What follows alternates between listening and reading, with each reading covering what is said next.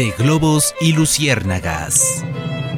Antes de presentar al globo y las luciérnagas, debemos hablar de los duendes, aquellos seres traviesos que se dedican a extraviar niños por el campo. Comencemos con una persecución.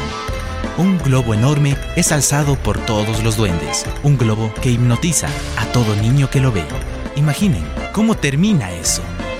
En la época de mi abuela, en mi parroquia Octavio Cordero o Santa Rosa, como lo llaman algunos, según cuentan los campesinos, algunos duendes sabían visitarlos para jugarles bromas. Una de aquellas era la broma del globo rojo, específicamente en las fiestas, cuando los cohetes sonaban por los aires y otros globos más ligeros se elevaban. Los duendes aprovechaban la atención de los niños y soltaban este globo rojo que alaba unas cuantas sogas brillantes. Extrañamente, los mayores lo perdían de vista, pero los niños no. Ellos lo seguían hasta verlo caer. Así fue como mi abuela se acuerda de eso. Ella formó parte de los niños que miraron este globo alejarse entre la montaña. Era un globo perezoso, me contó mi abuela. Casi enseguida de salir del pueblo, escogió un lugar de aterrizaje, aunque el viento lo desplazaba cada vez unos metros más. Observar un globo desde abajo puede ser engañoso, aun cuando todos los niños parecían verlo caer sobre sus cabezas. Más bien, creo que era el hechizo, dice mi abuela recordando. A alguien se le ocurrió lanzar piedras, pero fue en vano. Ninguna alcanzaba a rozar siquiera la esfera voladora. Empezaron a oírse exclamaciones de los niños. Hay que hacerlo caer, no lo pierdan de vista. Lo siguieron hasta la colina siguiente. Ahí, el globo se enredó en unos árboles de eucalipto. Al fin, todos los niños lo vieron caer y muchos dieron gritos de victoria. Lo que no se imaginaban es que habían perdido el sendero y que atrás quedó el único camino conocido para regresar a casa. En medio de la alegría y la travesura, uno de los niños preguntó si alguien sabía en dónde se encontraban.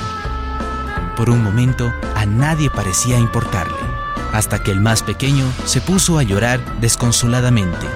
Le siguieron unas cuantas niñas y el resto empezó a perder la cordura. Era una cadena de llanto que nadie comprendía. Mi abuela me dijo que ella, al ser una de las mayores, intentó calmarlos. Cuando la última lágrima cayó y ya todos estaban más tranquilos, los niños guías sugirieron ir a explorar pero por la oscuridad de la noche no encontraron ninguna pista que los llevara al sendero. Uno de los niños se levantó y decidió ir solo.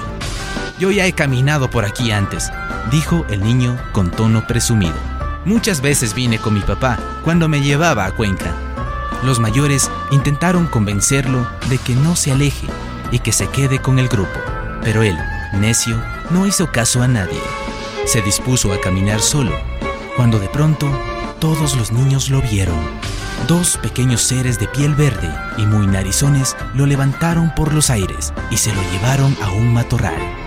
Los niños empezaron a gritar, pero ya fue muy tarde. Pasaron alrededor de cinco minutos buscando entre las plantas, pero no encontraron ni siquiera un zapato o por lo menos un cordón. Sabían que no estaban solos. El mayor dio la orden de que todos agarren un palo o algunas piedras para defenderse. Se juntaron todos como un puñado y nadie quería quedarse fuera del círculo. Hacía mucho frío y los niños ya se habían dado por vencidos. Decidieron esperar a que pase la noche para intentar nuevamente regresar a casa. Ya no querían ir a la fiesta, querían ver a sus papás o poder abrigarse un poquito. El viento empezó a soplar muy fuerte y temblaban uno al lado del otro. Allá, a lo lejos, alguien miró una luz. La luz era verde y parecía moverse. No se sabía si era grande o pequeña.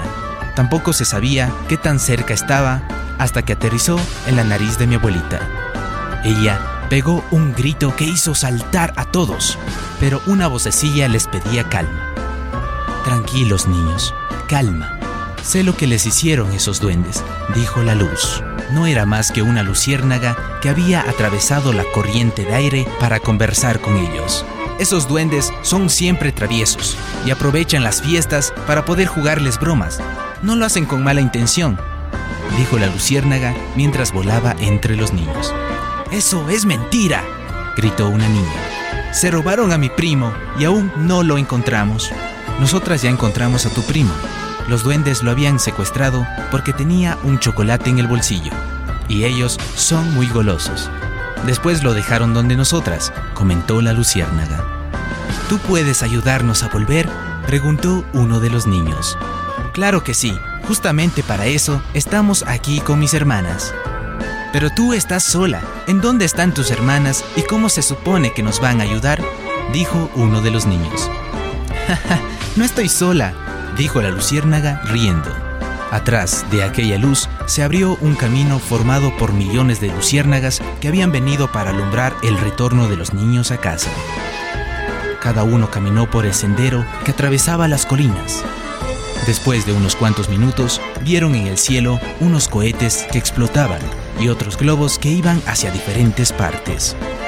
Los niños se emocionaron y uno de ellos encontró al desaparecido.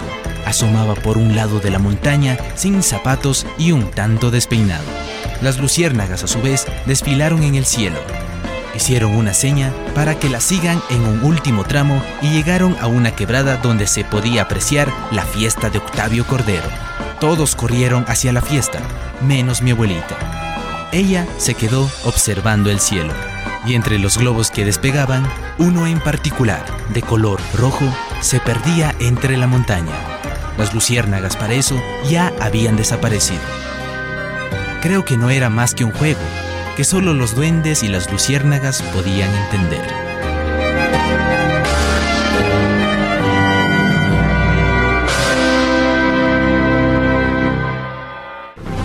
En las narraciones de memorias parroquiales rurales, Santiago Paute, Ilenia Pérgola, Carolina Mora, Lucio Ochoa, con la producción de Radio UDA y la Universidad de la SUAY.